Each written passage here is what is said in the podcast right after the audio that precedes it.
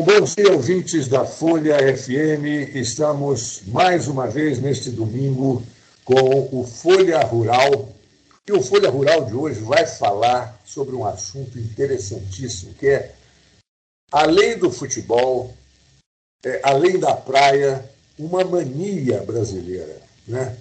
Hoje até mais sofisticada do que era antigamente. Antigamente tinha, é, em todos os bairros do Rio de Janeiro, São Paulo, tinha aqueles famosos cafezinhos. Só servia cafezinho.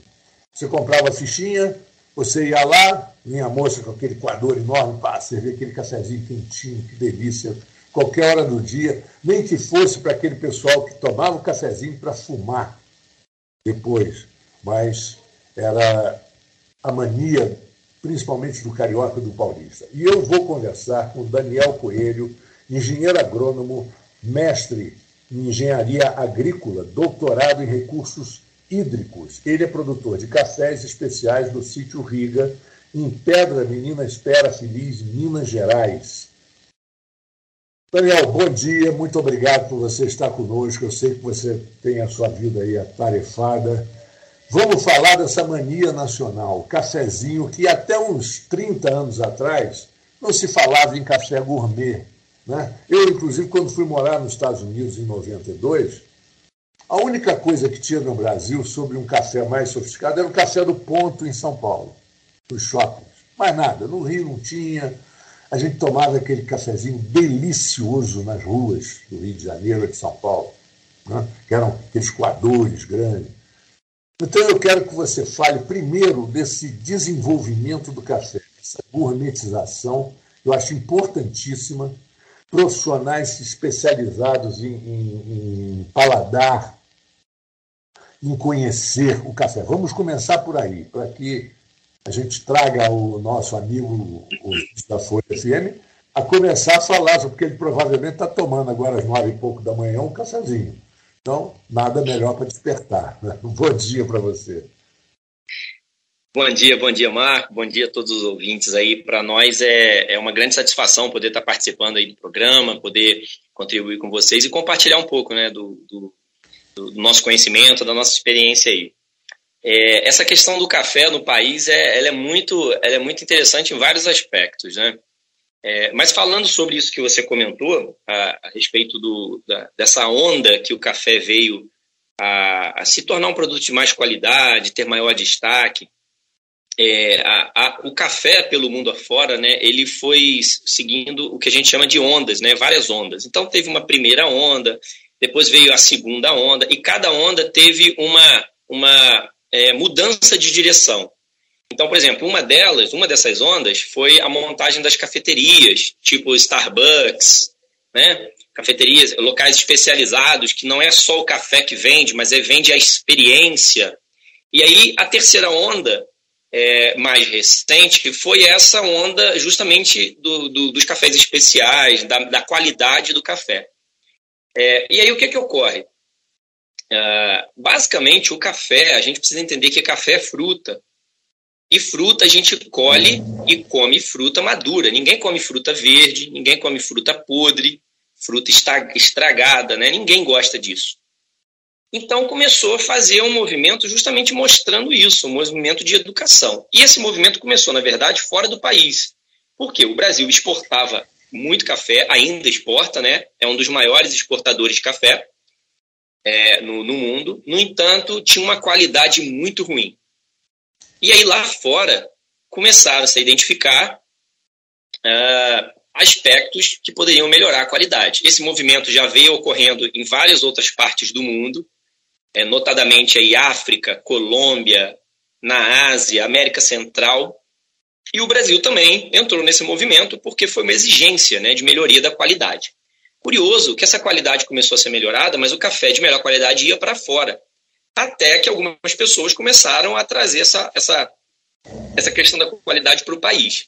Agora, olha só que interessante: como, como toda mudança, como toda tecnologia, é, sempre traz muito é, descrédito no início, né? As pessoas falam, ah, eu vou mudar por quê? Se eu sempre faço isso há tantos anos, sempre deu certo.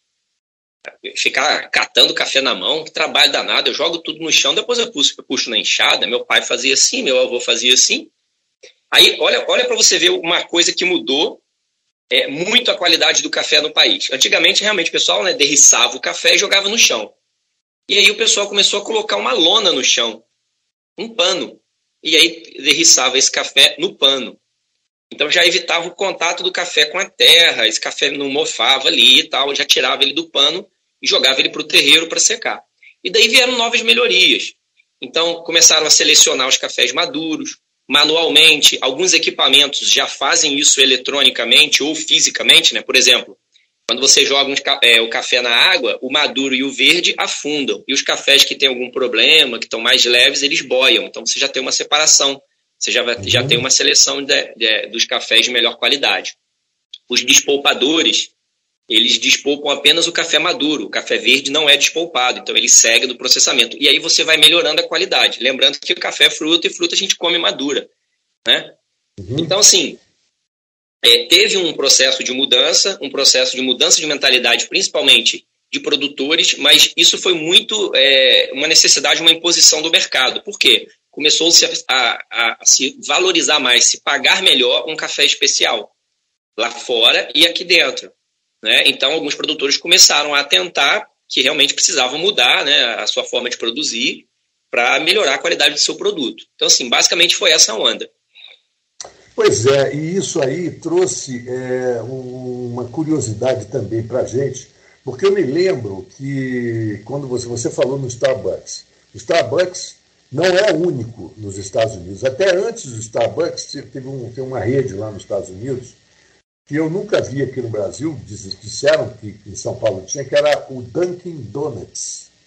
Dunkin' Donuts, Donuts, sim. E, e famoso, os famosos bagels e um café delicioso, já com sabores de, de amêndoa, de, de, macadâmia e disso, daquilo, é, descafeinado, um pouco mais fraco, mas tinha o, o café que eles chamavam do Brazilian Coffee, que era um pouco mais forte, aquele copo super térmico né, que você levava no carro e você ia tomando. Essa experiência que eu achei genial nos Estados Unidos. É você sair de casa, você não toma café em casa, você vai. o, o, o drive-thru, você vai ali, compra o seu café quentíssimo, com um muffinzinho gostoso. Aí vem o, o como você falou, o, Black, o, o Starbucks Blockbuster, né? o Starbucks criando realmente essa experiência de você levar teu computador, pegar o Wi-Fi, sentar, fazer uma reunião, às vezes, digital. Isso nos Estados Unidos está demais. Outra, exato. nas grandes livrarias americanas, você tem a seção do café que muito semelhante ao, ao, ao Starbucks. Isso começa a juntar cultura com, com, com, com gourmet, com degustação gourmet do café. E eu já vi gente pegar livro de café para ler tomando seu café. Uhum. Mas eu quero, eu quero perguntar a você o seguinte: você pega um café que era vendido no Brasil há 30 anos atrás, faz o cafezinho tradicional em casa com filtro de pano. E você pega um café hoje de alta qualidade e faz o mesmo cafezinho de filtro, filtro de pano.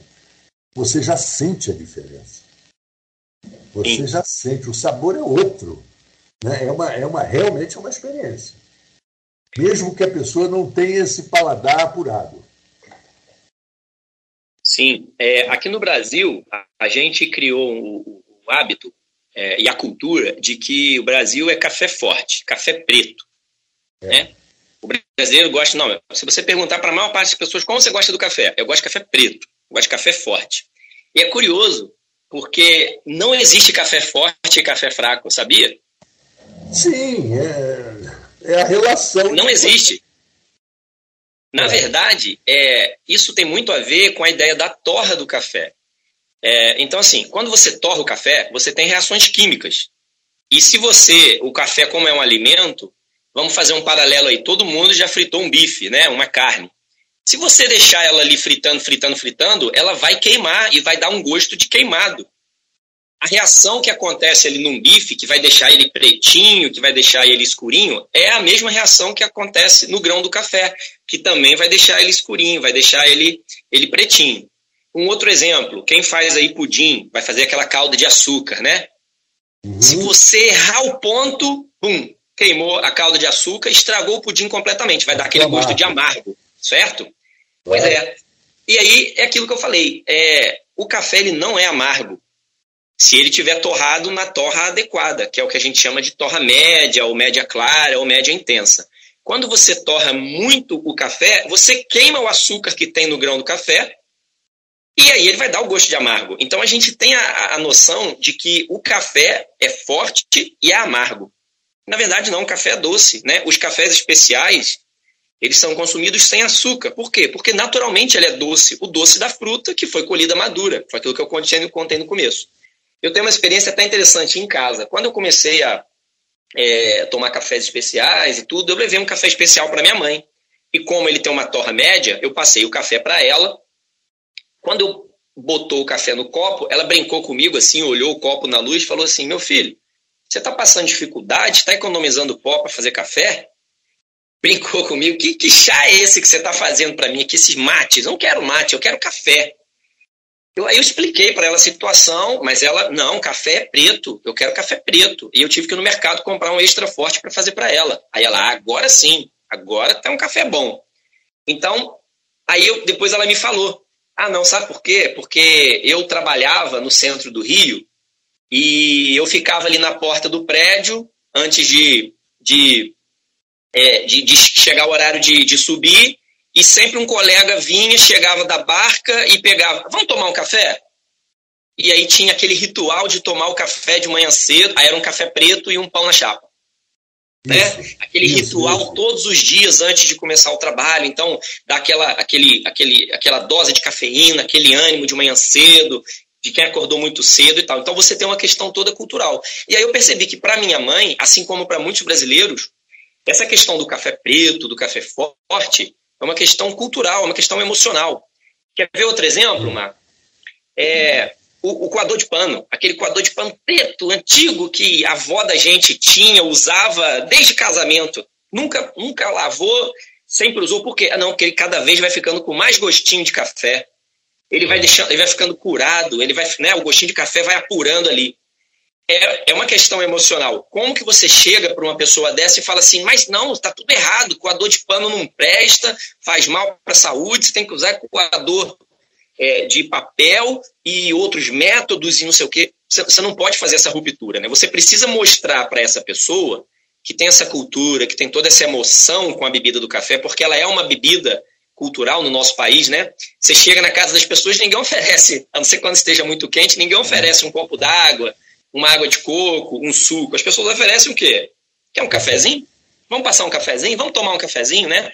É a nossa bebida cultural. Então, você precisa, é o que eu costumo falar com as pessoas, é, você tem que mostrar um outro lado. Que outro lado é esse?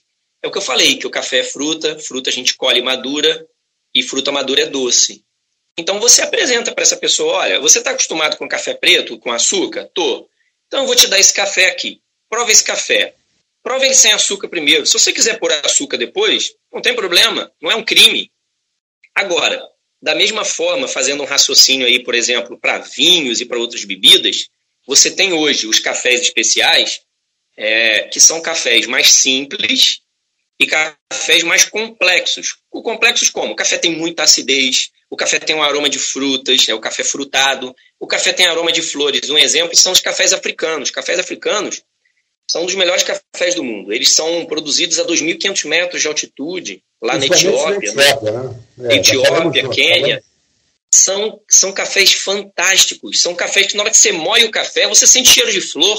Aí você fala, não é possível, botaram flor aqui dentro do café. Não, é natural do café. Aí você pega um café, você moe ele, ele tem cheiro de fruta, de mamão, de pêssego, de manga. Você fala, ah, não, não é possível, botaram manga aqui dentro. Mas não é. É do café.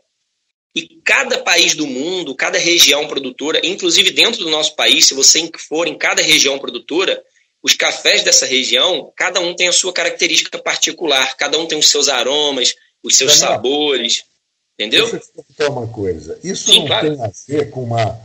Não poderia ser acreditado, por exemplo, a florada, a floração. Porque é, os insetos, as abelhas principalmente, fazem polinização de tudo, né?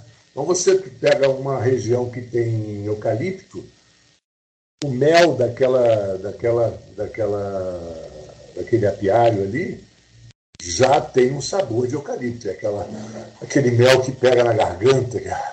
Aí você vai para uma região de laranja, o mel é laranjeira, é flor de laranjeira. Isso tem influência na floração do café também? Não, nesse caso é. não. É, o, a, o, que, o que influencia muito na, na questão do, do que a gente chama de perfil sensorial do café, né, que são os atributos que esse café tem, acidez, doçura, os sabores, os aromas, é, é, é, é o trato cultural, né? É, se é uma lavoura bem tratada, é uma lavoura bem nutrida, é uma lavoura isenta de doenças, é uma lavoura que está com a condição dela está equilibrada, né? Se, e também o que a gente chama de terroir. O que é o terroir? O terroir é o conjunto de clima, solo, relevo, insolação, ventos, umidade, é o conjunto de vários é, aspectos que contribuem para a formação do café. Um exemplo. é o ambiente. Um exemplo. Se você vai para regiões vulcânicas, você vai ter um café totalmente diferente de, de regiões de solos, por exemplo, é, é, que que tem origem em, em solos calcários ou em outros tipos de solo. Né? Então, o tipo de solo que vem da rocha, ele interfere diretamente na qualidade desse café. Então, um exemplo: se você vai para o sul de Minas, para Mantiqueira, região de Poços de Caldas, você tem cafés diferentes em cada local desse. Quando você vai para o Caparaó, você tem um café diferente. É o café que a gente chama o terroir do Caparaó. Você vai para Bahia, você tem um café distinto. Você vai para Pernambuco, é outro café. Mesmo que os tratos, tudo seja. Por que, que é diferente? Porque é o solo é diferente, o clima é diferente, a umidade relativa, o período chuvoso é diferente, a quantidade de sol que essa lavoura recebeu. Então, isso tudo contribui para a qualidade desse produto. E uhum. interessante, Marco, que por que, que os cafés de maior altitude tendem a ser os cafés mais complexos? Porque a maturação do fruto em temperaturas mais baixas, ou seja, maiores altitudes, né, quanto mais alto, geralmente mais frio é, ela é uma maturação mais lenta. Então, a formação dos açúcares, a formação dos ácidos, a formação das substâncias ali, é, ela é mais lenta, ela é mais complexa. Então, isso dá naturalmente cafés mais complexos. Então, é, a gente costuma falar que os produtores, por exemplo, que estão nas regiões mais altas do Caparaó, eles produzem café especial com pé nas costas. Porque ah, a própria condição, né, a própria condição já favorece a formação de um café de melhor qualidade. Quando você abaixa a altitude, você vai para altitudes ali de 850, 600, 400 metros, você consegue fazer bons cafés, cafés especiais, sim. Mas o camarada tem que ter um cuidado muito maior, porque a maturação é muito rápida, porque é muito mais quente, pega muito mais sol, venta menos, né? Você tem uma série de, de, é, de fatores que, que a, a, é, alteram a, a, formação dos grãos, o enchimento dos grãos. Então, são, são aspectos locais, né, que favorecem a, formação de um grão e o aspecto sensorial dele, né, como eu disse, sabores, é. etc. É, é, é muito curioso, você falou logo ali, no meio do nosso papo, da doçura natural da fruta. E você sabe o que, que me veio uhum. à cabeça? A castanha de caju. Porque a castanha uhum. de caju é que é a fruta. O caju não é a fruta. A fruta é a castanha. E quando você come uma castanha ligeiramente seca, já mais ou menos, então, ela é doce. Ela só fica assim, ela é adocicada, ela só fica salgada depois que você vai torrando mais e você vai salgando, vai jogando essas coisas. Porque na maioria das vezes, a castanha aquele, tem aquele docinho no final, que é uma delícia, né? E, e nos Estados Sim. Unidos se usa muito café aromatizado com a castanha, com o cashew nut, Sim. como eles chamam, Sim. que é uma delícia. Diga-se de passagem. Aliás, com todos os nuts, né? O, o, café fica muito gostoso, é uma combinação perfeita. É, o... Não, pode falar, pode falar. Você, você citou essa questão da, da, das, das castanhas, né, como um todo é, essa, essa, esse, esse, perfil sensorial de castanhas, ele é muito encontrado nos cafés, muito, muito mesmo. É, então, claro, depende né, do tipo do café também, mas você, quando você tem uma torra, por exemplo, um pouquinho mais escura, você, o café ele vai ficar com um aspecto de chocolate, chocolate meio amargo e amêndoa. Né? Mas você pode encontrar no café também é, aspectos que lembram o sensorial de nozes, de macadâmia, como você citou, castanha de caju, avelã. Então, por exemplo, se você tem. É, e aí, olha que interessante. Quando você tem um café que tem uma combinação de um chocolate com uma doçura forte, te remete o quê? Nutella, que é, é. um creme de avelãs. De avelãs. Né? Agora, aí, aí, olha que interessante. Isso aí é muito importante para o pro, pro público também perceber isso. Você comentou que lá nos Estados Unidos tem uma onda, e, no, e pelo mundo afora existe isso aí, de cafés aromatizados. Existem pessoas que colocam essências e sabores no café. É, isso é uma coisa. É, exatamente. Isso é uma coisa. Agora, naturalmente, existem cafés que têm aquele sabor. Ninguém colocou ele lá. É do café, é da produção, é da lavoura, é do terroir. Isso, inclusive, um amigo meu, é, uma vez ele com, comprando cafés meus, eu tenho, eu tenho né, o portfólio de cafés, e eu encaminhei para ele os cafés que eu tinha. E aí tinha café frutado, café com notas de frutas amarelas, frutas vermelhas, acidez cítrica, né, que lembra uma acidez assim que enche a boca d'água, né, aquela quando você chupa um limão, quando você chupa uma tangerina, enche a boca d'água, tudo. E eu e tinha um café que eu falei que era chocolate e amêndoa. Aí ele falou comigo assim: "Não, eu não quero café com gosto de nada, eu quero café com gosto de café". Na, na, na ideia dele, o café tinha sabores. Eu pegava o café e botava sabor de laranja, sabor de fruta vermelha, sabor de chocolate, sabor de caramelo. Eu falei com ele, ó, não, não é isso. Isso aqui é natural do café, é da torra, é do próprio café. Então, ah, ele, ah, poxa, eu não sabia, tal. Então, ele comprou o café, ele até brincou comigo. Falei assim, rapaz, eu vou botar esse café de aromatizante. Que na hora que eu abri o pacote aqui em casa, lá na sala, minha esposa sentiu o cheiro. É. Nossa, que delícia! O café realmente tem cheiro de chocolate, né? Mas aí tem a ver com o quê? Com a torra, com a qualidade, né? Se você pega um café queimado, ele vai ter gosto de carvão, infelizmente, é, né? Vai ser amargo, não vai é, ser doce. Exatamente. E a gente está chegando ao final, ainda tem uns dois minutos aqui do primeiro segmento, mas você falou do terroir, agora me lembrei.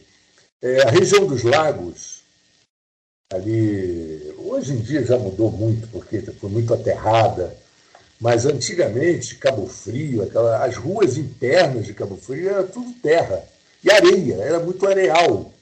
Uhum. Né? Os terrenos eram areia pura, sujas, né? porque elas já vinham. Terreno da casa do meu avô, era, era tudo areia. E tinha mamoeiro, mamão. O mamão era salgado por causa da quantidade de sal que existe na região. Você Sim. tem salinas até hoje, né? Salsicha está ali na região. Né? né?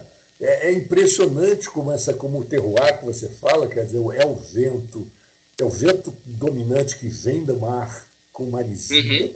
tudo que vai criando essa, essa coisa. Nós vamos ao intervalo. Quando eu voltar, eu queria falar com você sobre um hábito que eu vi muito no cinema. Né, que a gente que gosta de filmes de máfia, aqueles filmes né, dos anos 40, é o italiano e o seu café expresso. Aquele, inclusive aquela maquininha de café expresso, na época não tinha nem luz, nem luz elétrica, que era aquela chaleirinha de dois andares, e que a água ferve embaixo, passa pelo café e, e e volta a formar água em cima, que é como se fosse um decanta, fazendo uma decantação, sei lá, uma. É, eu queria que você falasse sobre isso. Sim, vamos, vamos lá, vamos lá. É, essa, essa ideia do, do, do café expresso é, é, é, curiosa porque muitas vezes a gente acha que o café expresso é, é escrito com X. Né? O expresso com X. Na verdade, é expresso com S. É. é com S porque o, o expresso que a gente tem com X é expresso de rápido, né? E a gente é. tende, é, tende a entender que o café, é um café que foi passado muito rápido ali, na verdade. É, mas não, o café expresso do italiano, ele é pressurizado. É um café que foi extraído sob pressão. E aí você citou né, a, a cafeteira, que não tinha luz, não tinha pressão na época, mas que passava água pelo pó e saía na parte de cima. Essa, essa cafeteira ela é muito conhecida como cafeteira italiana, né, até hoje, por todos. É um dos métodos de preparo do café, inclusive a gente pode até citar alguns outros métodos aqui famosos. É, e curiosamente, ali é um método de extração de café sob pressão, né? Não à toa é chamado de ele, ele lembra, né, um café expresso, diferente claro de uma máquina hoje com uma bomba e etc, mas ele lembra a, alguns nuances do café expresso. E essa essa essa cafeteira foi desenvolvida realmente na Itália pelo Bialetti, inclusive lá na Itália existe, né, na cidade, né, a, Fonte Bialetti é uma cafeteira dessa em que desce a água ali, né, simulando o local onde, onde houve a invenção dela e tudo. É, é, o que, que acontece? Eu não sei quem, quem dos ouvintes aí tem essa cafeteira ou já reparou, ela tem uma válvulazinha na parte de baixo, como se fosse uma válvulazinha de pressão. Que aquilo ali é uma, é, um, é uma segurança, né? Porque se a pressão entupir de alguma coisa, ela joga a pressão para fora, porque aquilo ali é uma pequena panela de pressão. Então a água vai é, fervendo, você vai aumentando a pressão naquele espaço e uma hora ela vai se expande. Para onde? Para cima, onde é a saída, onde está o pó do café. Então, essa água sob pressão, já em vapor d'água, passa pelo pó e cai o líquido na parte de cima. Aquele café bem encorpado, bem escuro, né, bem intenso. Esse é um café que muita gente usa em casa. Eu tenho uma cafeteira italiana, gosto muito. Inclusive, eu acho, eu acho que é um método muito prático. Porque você bota o café lá e vai embora tem que ficar coando, passando, tirando, né? Depois, na hora de lavar ali, é muito simples também, é muito interessante. E os italianos têm esse histórico né, do café expresso, as máquinas de expresso também foram desenvolvidas ali e, e tem um, um, perfil muito interessante. E aí, como eu falei, na verdade, o expresso ele é um café que é, é sob pressão. Né? Então, na máquina, hoje em dia, você tem uma quantidade de pó você tem uma moagem adequada para fazer o café expresso, isso é importante porque para cada método que você utiliza para fazer o seu café, você tem uma moagem adequada. Então, você vai fazer um café coado, você tem uma moagem adequada. Você não pode fazer nem muito fino nem muito grosso. Né? Quando você vai para o expresso, você tende a ter uma moagem desse café mais fina. Mas também não pode ser muito fina, a ponto da água não conseguir passar pelos, pelos grãozinhos de café, né? Então ela tudo tem uma variação. Então essa água passa por ali sob pressão e extrai aquele café cremoso que fica com aquela espuminha por cima, que a gente chama tecnicamente de crema, é a crema do café. E aí talvez muitos não saibam, mas é, o expresso, apesar de ser muito intenso, ele também é doce. Quando você pega um expresso amargo, é porque ele foi mal extraído, ou então porque o grão está muito torrado. Aí ele vai ficar com gosto de queimado. Agora, um grão torrado na proporção correta, um expresso bem extraído por um especialista, que é o barista. Né? O barista é o profissional que entende de preparo de café. É, é, não confundir com é, não confundir com bartender, com, com barman, não confundir com garçom, não confundir com maître e nem atendente. Ele é um barista, ele é um profissional especializado né? Ele tem muito conhecimento sobre isso. Ele sabe extrair um expresso de qualidade. Então, é uma mistura, é uma explosão de sabores, é uma mistura de acidez com doçura, com aquele café encorpado. E curioso que tem gente que fica na dúvida: ah, quando eu pego o expresso ali, eu tenho que misturar ele? Tem, sabe por quê? Porque o expresso ele é dividido em três fases. Você tem um líquido embaixo, você tem uma fase intermediária e você tem a crema por cima. Então você precisa misturar, porque senão é igual você quem gosta de beber cerveja aí, beber só espuma de cerveja. Espuma de cerveja não é cerveja, né? É, Não é verdade? É, é então, o interessante do, do expresso é isso. Você mistura ele para que ele crie uma emulsão e aí você toma tudo né, misturado ali. Essa é a forma do, do expresso. Um café muito, muito famoso pelo mundo afora, né? Já que você falou da cerveja, eu uma vez fui num bar famoso lá em São Paulo e pedi o chopp preto, né? aquele, aquele famoso chopp preto. E ele vem todo espuma. Aí eu falei, mas isso é só espuma? Ele falou, não, espera. Espera aí uns cinco minutinhos que vai subir tudo e a espuma vai ficar só de dois centímetros. Eu falei, mas aí vai esquentar. Eu falei, se esse chopp não é para tomar muito gelado. Tem que ter uma temperatura certa. E eu, na mesma época, tomei uma cerveja na casa de um amigo que tinha sabor de café, que foi uma das cervejas mais deliciosas que eu já tomei na vida. Ela pode até não ser aquela cerveja que você tomar oito. Não tem sentido. Você também não toma oito cafés de uma vez. Sim. Mas que delícia que é essa mistura de sabores do amargo da cerveja com aquele aroma do café que entra aqui pelo. Você quando engole, ele sobe aqui pelo nariz. É impressionante. Eu não sei se eu sou um, um, um gourmet frustrado, né? mas eu tenho essas coisas assim de perceber aqui o, o aroma um pouco no céu da boca, o gosto e tal. Me fala um pouco dessas misturas agora, as coisas que estão se misturando na, gourmet, na gourmetização das bebidas de uma maneira geral. É, você citou o exemplo da, da, da, cerveja, né? A cerveja hoje você tem cerveja feita com mel, com canela, com coentro, com laranja, com maracujá, com é, melaço, com doce de leite, com café. Tem, você tem a, a saborização de tudo. E a cerveja também, né? É, um, é uma bebida que começou a se difundir a, questão da, da, especialização, dos sabores, é, dos aromas, etc. É muito interessante também. É, no, no, caso do café, inclusive você citou, assim, ah, eu sou um gourmet frustrado porque eu percebo alguma coisa ou outra. É, é, é, é importante a gente destacar que todos nós temos algo chamado memória sensorial. O que é uma memória sensorial? Se alguém já comeu jaca uma vez na vida, ele vai lembrar da jaca, do gosto da jaca. Como é o gosto de jaca? Ele vai lembrar. Mesmo que ele não tenha comido jaca por 20 anos, mas ele vai lembrar do gosto de jaca. Aí alguém fala assim: ah, você já comeu pitanga? Ah, já, é muito azedo pitanga. Nossa, chega a virar o olho. Então você tem isso que a gente chama de memória sensorial. E a memória sensorial, ela, ela não é percebida somente na língua, mas é uma combinação de olfato, textura, sabores, né? Você tem uma combinação disso tudo. Isso está gravado na nossa mente, exato. Isso está gravado na nossa memória. Então, quando você toma Aí, e aí vem aquela questão que eu falei do emocional no café. Quando você toma um cafezinho daquele jeito, e aí você toma aquilo e te lembra o cafezinho da sua avó quando você era criança, né? Aquele café docinho que ela fazia, às vezes, aí, às vezes é, no, no, início, né, até por questão de dificuldade, o pessoal fazia um café muitas vezes fraco e muito doce, né, para economizar o pó e doce para dar aquela energia do açúcar ali, dar aquela despertada também. Então, tudo isso remete ao quê? A nossa memória sensorial. Agora, é claro que se a gente nunca experimentou um alimento, a gente não tem essa memória, não é? Mas a gente sabe o que é um cheiro de chocolate, o que é um cheiro de uma castanha, o que é um sabor de uma fruta. Isso tudo é possível de ser encontrado no café naturalmente, como eu falei.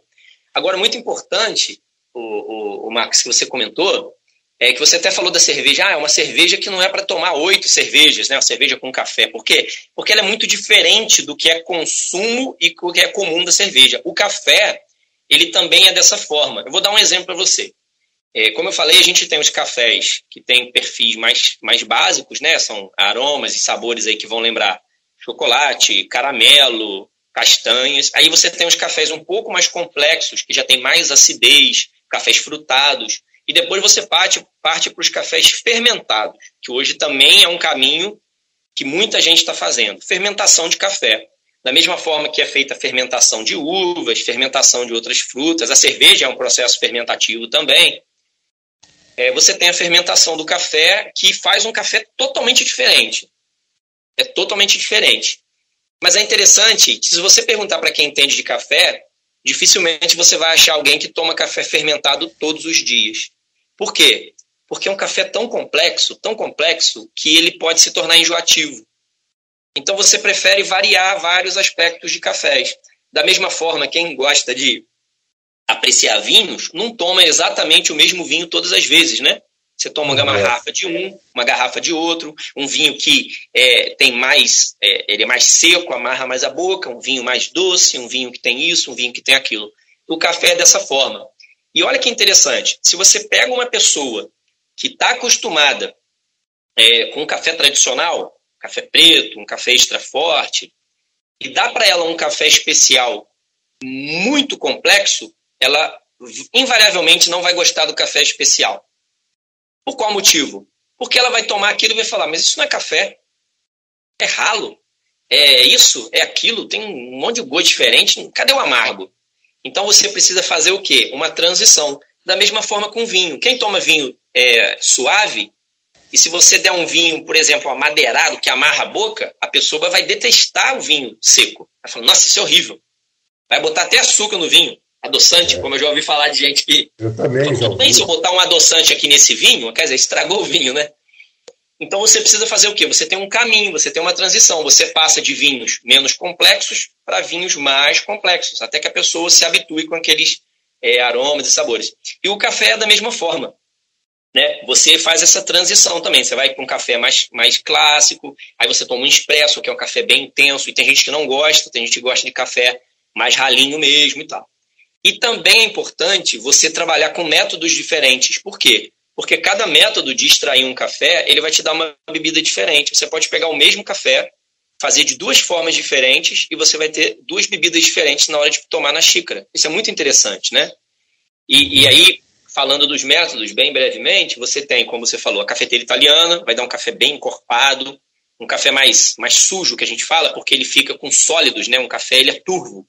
Diferente de um café coado, em que todos os sólidos ficam no filtro. Então, fica um café mais claro, mais... Né?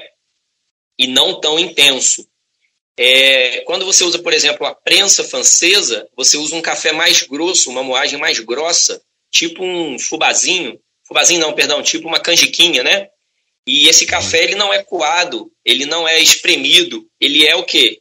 Ele é uma infusão. Você deixa a água em contato com o café e depois você ele tem uma, uma telinha, né? Ele decanta, né? Você tem uma telinha ali que você segura os sólidos e você tem um café.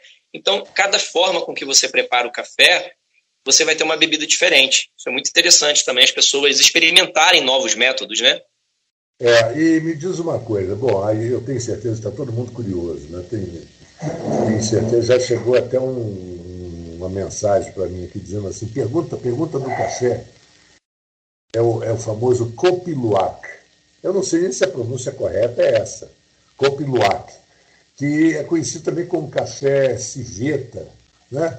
É, uhum. Esse café é, é muito eu sempre ouço falar muito da região da Sumatra, Java, Bali, é, Madagascar, Filipinas, Vietnã, existe um outro tipo parecido. Inclusive, até no Brasil existe também. Eu queria que agora você falasse um pouquinho sobre isso. E o sabor, de, de, tentasse definir o sabor desse café. É, esses, esses são cafés que a gente chama de exóticos, né? extremamente exóticos. É pelo e mundo caro, afora. Caríssimo Caríssimos. caríssimos, caríssimos, justamente porque são muito exóticos e muito raros, né? A quantidade produzida deles é muito pequena. É, você citou esse Copiluá, que está correto, é o café Civeta também, que é, como, como tem esse café, existem outros cafés também que são produzidos a partir das fezes de animais. Aí você vai falar, nossa, mas é café de cocô, é isso mesmo? Eu falei, é, é isso mesmo. Né? Por quê? É, é, é, um raciocínio lógico que a gente precisa fazer é o seguinte: em, na maior parte dos países, as matas foram retiradas, as florestas foram derrubadas para que o café fosse plantado. Então, os animais que viviam nessas matas se alimentavam de frutas e alimentos que tinham na mata. Uma vez que não tem mais a mata, não tem mais aqueles frutos, só tem café, eles vão se alimentar do quê? Então, alguns animais passaram a se alimentar de café é, a gente precisa entender que o café não é nativo da América, não é nativo da Ásia, o café é nativo das montanhas da Etiópia. Então, quando você colocou o café aqui na Mata Atlântica, quando você colocou o café na Amazônia, você trouxe uma planta exótica para uma região que não tinha café antes, né? Então, é, os animais ali daquela região eles acabam se habituando. E aqui no Brasil a gente tem um exemplo do jacu, que é um pássaro que se alimenta de frutos na floresta e etc. E hoje ele consome cafés, defeca o café e nas fezes dele você tem um café fantástico, um café muito exótico, muito maravilhoso e que o quilo custa mais, mil, mais de mil e poucos reais. Muitas vezes, né? É muito caro. É um café por quê? Quantidade produzida é muito pequena, é difícil extrair, é um café muito, muito sensível, muito exótico. Tem o exemplo do Copo Luac também, que é mais produzido aí, né, principalmente em algumas ilhas africanas e, é, e na Ásia. É, existe o café do elefante, né, que os elefantes também consomem café. É, e, e, tem vários, vários, vários cafés aí pelo mundo que tem esses perfis exóticos e, e etc. Eu não, não provei todos ainda, só provei o do Jacu. Ah, inclusive lá, lá no meu sítio eu consegui coletar algumas fezes, sequei e consegui produzir um café muito bom, só mesmo quantidade para tomar mesmo, não é suficiente para vender. Mas são cafés muito, muito exóticos e, e, tem todo um muito marketing em cima, né? Tem gente que toma e fala, nossa, que porcaria, paguei caro nessa porcaria, não vale nada isso. Porque é um café muito exótico, né? Muito diferente daquilo que a gente está acostumado, né? Mas são cafés premiados, são cafés é, bastante bastante caros que, que existem por aí, né? Pois é, e, e, coisas caras e raras, como a gente tem, por exemplo, das as trufas brancas, né? o tartufo bianco, que é caríssimo, uma fortuna, uhum. mas também vai, vai achar o. Se você achar uma, um lugar com muito tartufo, você está rico. Sim. É o mesmo caso do, do, do, do, do caviar mesmo, o verdadeiro caviar, né? Que, é, e da, daquela da região do Irã, da, da Rússia, da, do Irã, ali, daquele mar. Mas, é, falando do café sul-americano, o Brasil vive uma guerra, no bom sentido, com a Colômbia, a guerra de marketing. Uhum. Café colombiano. O café colombiano fez um trabalho de marketing genial no, no, nos países, principalmente na América do Norte. Sim. É, tanto que o americano, depois que toma o café brasileiro, fala assim: Poxa, mas por que eu não tomei o café brasileiro antes? Ah, ah, porque o marketing foi em cima do café colombiano. Sim. Mas o café Juan brasileiro. Valdez. Ah, Juan Valdez. Café Juan Valdez. É, verdade, verdade. E é aquela, aquela famosa imagem do sujeito no, no de chapéu, no, no, cavalo. Bigodão, uma xícara de café, isso aí. É isso aí. É, foi muito bem feito lá para os americanos. Sim. Mas, mas o nosso café é melhor. Eu sou brasileiro e acho o café brasileiro melhor, porque eu já tomei café colombiano em vários lugares, né? e caros. E como é que você se posiciona em relação a isso? É, é, um pouco daquilo que eu falei. A gente às vezes fala, ah, o café de tal lugar ou tal local é melhor ou é pior. É, os cafés são distintos, totalmente distintos. A Colômbia tem cafés excelentes, cafés fantásticos, maravilhosos, porque tem uma condição, né, um terroir diferente dos nossos. Muita altitude, né, solos vulcânicos muito férteis, você tem o que a gente chama de microclima, né? Então, às vezes, dentro de uma propriedade, isso é muito interessante, Marco. Dentro de uma propriedade, você tem um canto da propriedade que produz um café muito melhor do que o restante da propriedade. Por quê? Ah, porque é um café que está numa grota sombreada, que pega pouco sol, a umidade é diferente do restante, o vento é diferente, o solo fica um pouco diferente, então naquele cantinho dá um café fantástico, que é o melhor café da propriedade os outros cafés na mesma propriedade, no mesmo sítio, é, podem podem ser diferentes, né? Inclusive isso. Agora você pensa, isso eu estou falando dentro de um mesmo sítio, dentro de uma comunidade. Agora você pensa isso de um país para o outro. Como é que essa diferença ah, não se acentua? Né? Ela se acentua bastante. Então, por exemplo, eu já experimentei cafés é, colombianos, fantásticos, adoro café colombiano, é uma experiência muito boa mas são totalmente diferentes dos cafés brasileiros. São cafés distintos, não é nem melhor nem pior. Agora, teve uma. Teve um, tem um, tem uma, um aspecto interessante a respeito do café colombiano, que foi o seguinte. É, a Colômbia, ela primeiro, ela não produz grandes quantidades de café. Ela focou em qualidade, diferente do Brasil. O Brasil é o maior produtor e o maior exportador né, de café do mundo. Hoje você tem um movimento de produção de qualidade que tem aumentado, é um mercado que tem é, se ampliado ano após ano. No entanto, a Colômbia teve um aspecto diferente na, na questão do marketing. Vamos lá. Todo mundo conhece a história da, da criminalidade, do crime organizado na Colômbia. E o que, que aconteceu então? Você tinha uma produção de café, só que o, o, os cartéis, etc., cooptavam os produtores rurais e falavam assim: ó, quanto você ganha para produzir o seu café aí? Ah, eu ganho X. Tá bom, eu vou te pagar 5X para você tirar o café e plantar coca para mim. Produtor, ótimo, vou ganhar mais dinheiro. Então, reduziu-se a produção de café para plantio de coca, para poder né, colocar esse mercado, produção de, de, de, é, de, de tóxicos e etc., isso ser enviado pelo mundo, a gente sabe dessa história toda. Então virou aquela confusão, Colômbia, crime organizado e tudo.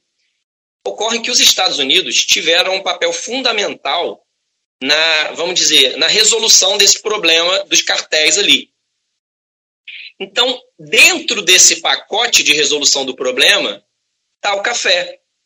Porque eles falavam assim: olha, eu não vou plantar café de novo, porque eu ganho mais plantando a coca, o traficante me paga melhor do que se eu vender o meu café aqui.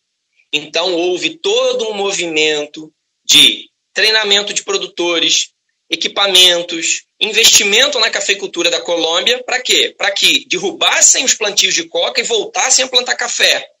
Aí eles falaram: joia, agora a gente vai plantar café e vai vender para quem? Ah, a gente vai comprar o seu café. Vamos investir no marketing do café colombiano?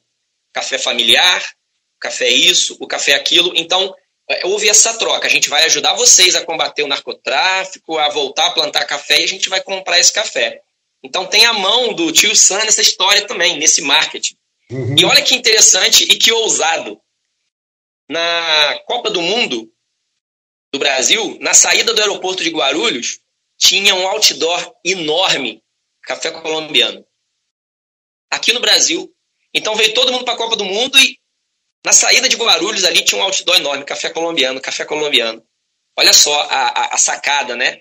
Então, é o que é. você falou, teve todo uma, um investimento, uma cadeia toda para fazer o café como é. Agora, isso não quer dizer que o café colombiano foi promovido artificialmente. Não, absolutamente. É um café de extrema qualidade. É um café muito bom. É um café excelente, sim. É, mas como você falou, marketing extremamente agressivo e inteligente. Muito. Né? Muito. Porque, é, até porque aproveitando até a falta de visão, muitas vezes, do brasileiro em, em publicidade. Né? O brasileiro acha, muito, na maioria, não é todo mundo, que publicidade é gasto. Já eles pensam diferente. Publicidade é investimento. Você está investindo no teu nome, você está jogando a sua marca no mercado e mais cedo ou mais tarde você vai ter retorno. Não é verdade? E hoje no Brasil, para o nosso Sem dia, dúvida. E hoje no Brasil, para o nosso dia a dia, o Brasil produz bons cafés comuns a preços razoáveis, que você pode consumir, ou tem alguma dica que você queira dar para as pessoas em casa? Olha, se você fizer um café assim, vai ficar mais gostoso, ou vai ficar mais. Você vai aproveitar melhor os sabores. Isso é uma curiosidade que todos nós temos.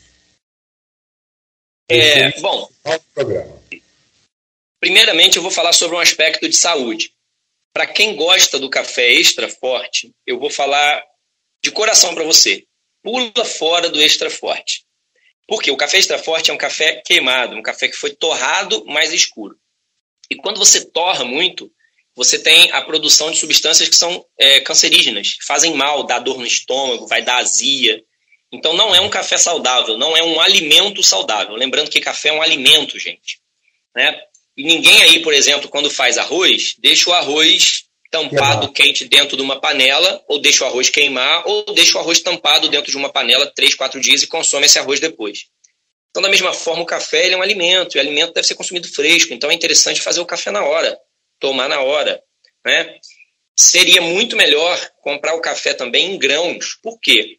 Infelizmente, com a alta dos preços do café, é, recentemente teve aí a, a, a coleta de toneladas e toneladas de produtos né, no mercado no Espírito Santo de cafés adulterados. Por quê? Porque o café está caro. Então é um produto que é em algumas pessoas desonestas, alguns produtores e comerciantes desonestos, que são uma minoria, eu deixo isso bem claro, porque a maioria dos produtores de cafés são corretos, são adequados, fazem orgulho, uma produção de qualidade. Sim, tem orgulho de serem produtores, mas você tem, infelizmente, aproveitadores aí nessa história que vão lá e adulteram um produto colocam milho, feijão, cascas e uma série de coisas. Esses produtos foram recolhidos do mercado. Por quê? Porque tinha até café tinha. Até café tinha lá dentro, mas tinha um monte de outras coisas. Então, quando você compra o café em grãos, você está vendo os grãos que você está comprando. Então, você sabe que você não está comprando um produto adulterado. Agora, não basta só comprar um café em grãos. Você pode comprar um café em grãos preto queimado. Não é bom. Você vai ter que comprar. O ideal é você tomar esse café com uma torra média. É o café que a gente chama torra chocolate, né? Ele tem um tom achocolatado, amarronzado e etc. Bom, aonde comprar esses cafés? Alguns mercados já consomem, já tem essa, esses cafés aí. É, na maior parte dos mercados, hoje, você não tem cafés especiais, mas você tem o café gourmet. O café gourmet ele é muito melhor do que o café tradicional, mas ele é um pouco abaixo do café especial. Mas é uma opção muito interessante, porque já são torras médias, são grãos selecionados, né, um café de melhor qualidade. Agora, cafés especiais você vai achar pela internet, né? no Instagram existem muitos produtores rurais, muitas micro torrefações e torrefações de café. E o que eu sugiro é que você entre na internet, pesquise, né? Por exemplo, o nosso sítio tem um perfil, né? O Café Riga tem um perfil na internet. Eu tenho vários colegas também pelo Brasil afora. E como eu falei, o café é como os vinhos. Você compra o café de um produtor hoje, é, mês que vem você compra de outro produtor e depois você compra de outro e de outra região. Então você favorece a agricultura, você favorece a, a, a geração de renda para o produtor. Quando você compra direto do produtor, é, você melhora a condição de renda para esse produtor, né, porque tem o caminho aí, os atravessadores, etc. As microtorrefações também, que valorizam o trabalho do produtor, compram esse café, torram, empacotam e vendem em gôndolas, em cafeterias.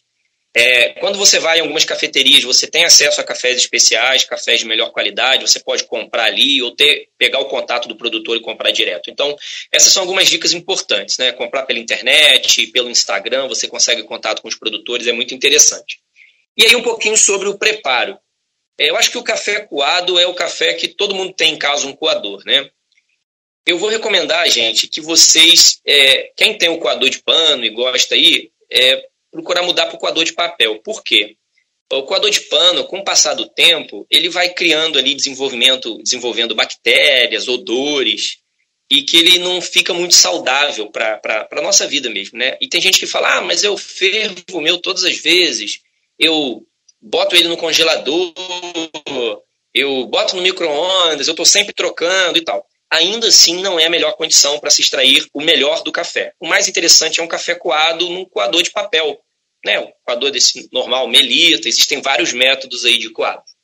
E aí, falando sobre o café coado, uma sugestão de preparo é o quê? Primeiramente, passar água quente no filtro e também aonde vai cair o café, seja na garrafa térmica, seja na xícara, na jarrinha e etc. Por quê? Porque você está deixando tudo quente. Então, quando o café passar por ali, o café já vai sair mais quente. Isso é. é muito interessante. E claro, você joga essa água fora, que é o que a gente chama de escaldar os utensílios, né? Você escalda os filtros. Você também retira aquela goma que tem no filtro, você dá uma arrumada ali no filtro, aquele gosto de papel do café. Depois você bota o café ali pesado. É, eu sugiro fazer uma colher de sopa para cada 100 ml, é uma dosagem média. Se você quiser um café um pouco mais intenso, você usa uma colher e meia para cada 100 ml.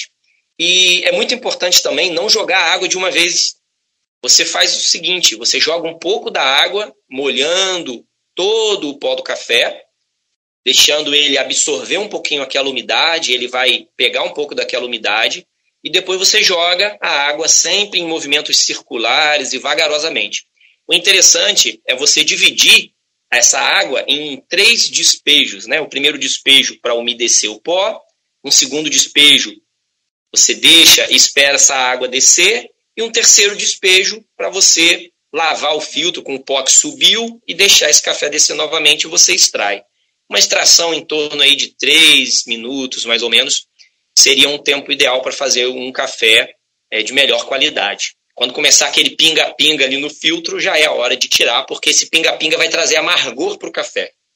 Quem gosta ah. do amargor pode deixar, mas quem não quer o amargor, na hora que começar o pinga-pinga ali no filtro, é só você tirar fora. Né? Então, são algumas dicas aí bem básicas. E procurar é, investir em métodos. Hoje em dia, você compra uma prensa francesa por 40, 50 reais. Uma, uma cafeteira italiana na internet, você compra por esse preço também. Né? Não são métodos caros. E é interessante você ter uma variação, né? ter um método diferente para tomar um café diferente em casa. E é muito bacana.